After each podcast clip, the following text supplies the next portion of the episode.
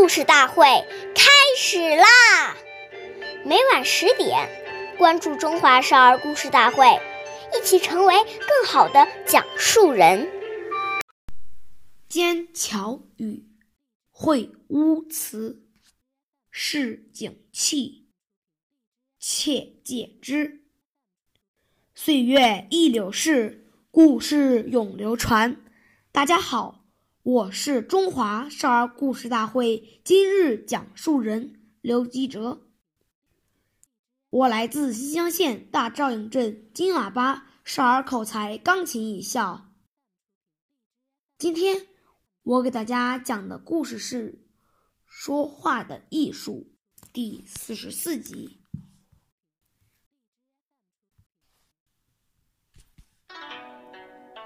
战国时期的。夫子在言谈举止方面特别讲究礼貌。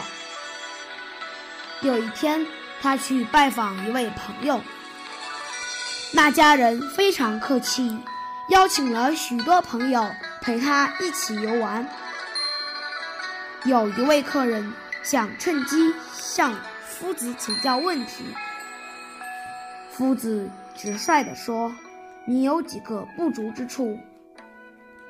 客人一愣，说：“请讲。”夫子说：“恕我直言，你一见我就笑嘻嘻的，这是一种轻浮的表现。这是第一。第二，交谈中你不称我为老师，是不够尊重我。第三，我们初次见面，交情很浅。”而你谈得很深，太随便了。几句话说的那位客人佩服得五体投地。由此可见，与人交谈说话是要讲究方式的。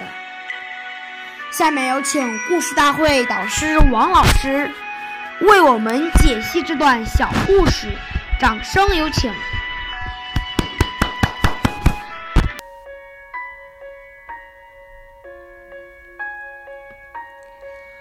说话时要戒掉一些不良的语言，言谈如果能够非常文雅，无形当中都会提升一个人的气质修养。